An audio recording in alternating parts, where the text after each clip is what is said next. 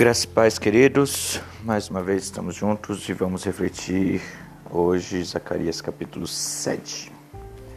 No quarto ano do rei Dario, veio a palavra do Senhor a Zacarias no dia quarto do nono mês, que é Quisleu.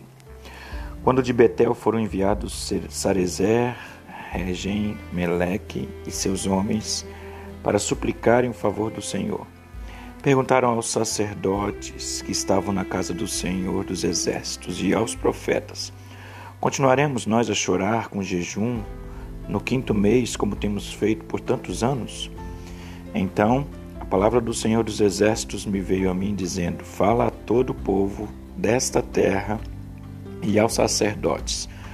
Quando jejuastes e planteastes, no quinto e no sétimo mês, durante esses setenta anos, Acaso foi para mim que jejuastes, com efeito para mim?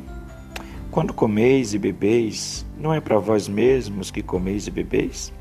Não ouvistes vós as palavras que o Senhor pregou pelo ministério dos profetas que nos precederam, quando Jerusalém estava habitada e em paz com suas cidades ao redor dela, e o sul e a campina eram habitados?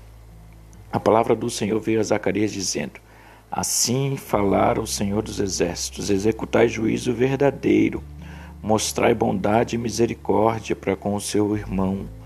Não oprimais a viúva, nem o órfão, nem o estrangeiro, nem o pobre, nem intente cada um em seu coração o mal contra o seu próximo. Eles, porém, não quiseram atender e rebeldes me deram as costas e endureceram os ouvidos para não ouvirem. Sim, fizeram seu coração duro como diamante, para que não ouvissem a lei nem as palavras do Senhor dos Exércitos enviara pelo seu Espírito, mediante os profetas que nos precederam. Daí veio a grande ira do Senhor dos Exércitos. Visto que eu clamei e eles não me ouviram, eles também clamaram e eu não os ouvi, diz o Senhor dos Exércitos. Espalhei-os com um turbilhão por entre todas as nações que eles não conheceram, e a terra foi assolada atrás deles, de sorte que ninguém passava por ela, nem voltava, porque da terra desejável fizeram desolação. Bom, entramos aí no capítulo 7 e mais uma vez o Senhor fala através do profeta. E né, nesse capítulo em específico nós vamos entender qual é a devoção que agrada a Deus? Qual é o culto que verdadeiramente agrada ao Senhor? Nos versículos 2 e 3, os representantes de Betel vieram fazer uma pergunta ao sumo sacerdote, aos sacerdotes, acerca do que eles estavam fazendo, do culto que eles estavam prestando durante esses 70 anos, né? E a resposta que eles receberam não era uma resposta que eles esperavam. A resposta foi diferente do que eles esperavam. Nesse capítulo, nós vemos que o culto que eles estavam prestando ao Senhor não estava agradando a Ele. Nós podemos até estar fazendo coisas que a Bíblia nos orienta a fazer, tipo a oração, o louvor. Nós podemos até estar trabalhando na causa do Senhor, porém, nós podemos estar desagradando quando o que nós fazemos é de forma ritualista, é de forma ritual, quando o que mostramos externamente não condiz com o que está dentro de nós, dentro dos nossos corações. Isso nós chamamos de religiosidade. Então, como é a resposta que o Senhor nos dá através desse texto? Qual é a resposta que o agrada? É, qual é o tipo de culto que agrada ao Senhor. A primeira coisa que nós conseguimos enxergar dentro desse texto, que o culto que agrada ao Senhor é quando nós desejamos agradá-lo e não buscamos as nossas próprias vontades, quando nós não estamos preocupados com os nossos próprios interesses. Versículos 5 e 6 diz que é, quando jejuastes e planteastes, ou quando fazem jejum e choro, no quinto e no sétimo mês, durante esses 70 anos, acaso foi para mim que jejuares? Quando comeis e bebeis, não foi para vós mesmos que comeis e bebeis? Então, é, nós vemos um povo que estava preocupado em fazer por fazer, ou estava preocupado em fazer para obter. E quando nós fazemos com interesses né, secundários, ou quando nossos interesses secundários tornam-se primários, né, quando a gente começa a colocar os nossos interesses acima do interesse de Deus ou da, daquilo que nós deveríamos fazer no sentido de agradar ao Senhor com o nosso louvor, com a nossa vida, nós estamos fazendo de forma errada e nós não estamos é, agradando ao Senhor, nós estamos tentando manipular o Senhor e Deus não é manipulável. Deus, ele está para ser agradado e adorado. A segunda coisa que nós precisamos entender que agrada ao Senhor é quando nós ouvimos o que ele quer falar. Versículo 7 diz assim: Não ouvistes vós as palavras que o Senhor pregou por ministério dos profetas que nos precederam?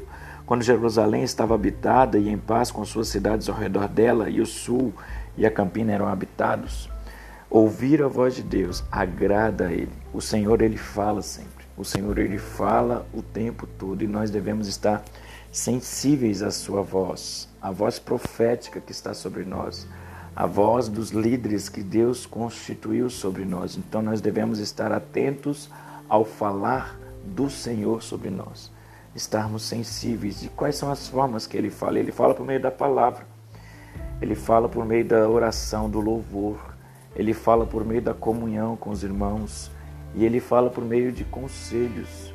Moisés, quando estava muito atarefado com muitas coisas com o povo, o seu sogro chega e ele orienta Moisés. Moisés era o cara que tinha toda a sabedoria, estava conseguindo guiar o povo mas chega um momento em que os conselhos são necessários, porque os conselhos são enviados pelo Senhor. Deus fala através de conselhos. Terceira coisa, além de nós é, agradarmos a Ele com as nossas ações, não com os nossos próprios interesses, além de nós agradarmos a Ele quando nós estamos sensíveis à Sua voz, ao que Ele tem falado, nós agradamos a Ele quando nós praticamos atos de justiça para com os nossos próximos versículo 9 e 10 vai falar que o Senhor ele repreende o povo. Assim diz o Senhor dos exércitos: executai juízo verdadeiro, mostrai bondade e misericórdia a cada um a seu irmão. Não oprimais a viúva, nem o órfão, nem o estrangeiro, nem o pobre, nem tente cada um em seu coração mal contra o seu próximo. Não tem como agradarmos a Deus e desagradarmos o nosso próximo ou não sermos misericordiosos e bondosos. A nossa conduta com o próximo é reflexo da nossa intimidade com Deus. A prática da palavra diz respeito a servo fiel ao Senhor. Do que, que adianta nós jejuarmos se nós não praticarmos a palavra? Do que adianta jejuarmos se nós não formos misericordiosos para com misericordiosos e bondosos para com o nosso próximo? Então, a prática por meio de justiça para com o nosso próximo é extremamente necessária para aqueles que querem agradar ao Senhor. E por último, nós agradamos ao Senhor quando nós temos um coração quebrantado. Versículo 11 e 12 diz que os, o povo do Senhor diz assim: Eles, porém, não quiseram atender e rebeldes me deram as costas e ensurdeceram os ouvidos para que não ouvisse. Sim, fizeram seu coração duro como diamante, para que não ouvissem a lei, nem as palavras do Senhor dos Exércitos enviaram pelo seu Espírito, mediante os profetas que nos precederam. Daí veio a grande ira do Senhor. Todas as vezes que nós não temos um coração quebrantado, quando nós buscamos a Deus e não permitimos que o Senhor nos transforme, nós de alguma forma estamos nos rebelando contra Ele. Nós estamos endurecendo os nossos corações, diz o texto, que é o homem que endurece o coração. E diz o texto que a dureza do coração como um diamante. É duro e é o Senhor quem pode transformar corações corações duros em corações quebrantados. Como que nós endurecemos o coração todas as vezes que nós não ouvimos a palavra e não obedecemos a palavra. E qual é a consequência de nós termos corações duros. Versículo 13. O versículo 13 nos apresenta que, da mesma forma que o Senhor clamou e eles não ouviram, eles clamarão e o Senhor não ouvirá. A pior das consequências de corações duros é não termos a nossa oração ou o nosso clamor respondido ou atendido. Então, que nós possamos ter corações quebrantados para que as nossas orações e os nossos clamores sejam atendidos pelo Senhor. Deus, na verdade, neste capítulo, Ele quer um relacionamento. Ele quer ser agradado por nós. Ele quer que nós o agrademos com as nossas ações. Não adianta sermos religiosos, nós precisamos ter um coração transformado e moldado pelo Espírito Santo de Deus. Que o Senhor nos ajude, que o Senhor nos fortaleça que o Senhor nos dê discernimento para entender o que a palavra de Deus nos ensina. Amanhã prosseguimos capítulo 8 de Zacarias. Nós estaremos estudando. Deus abençoe.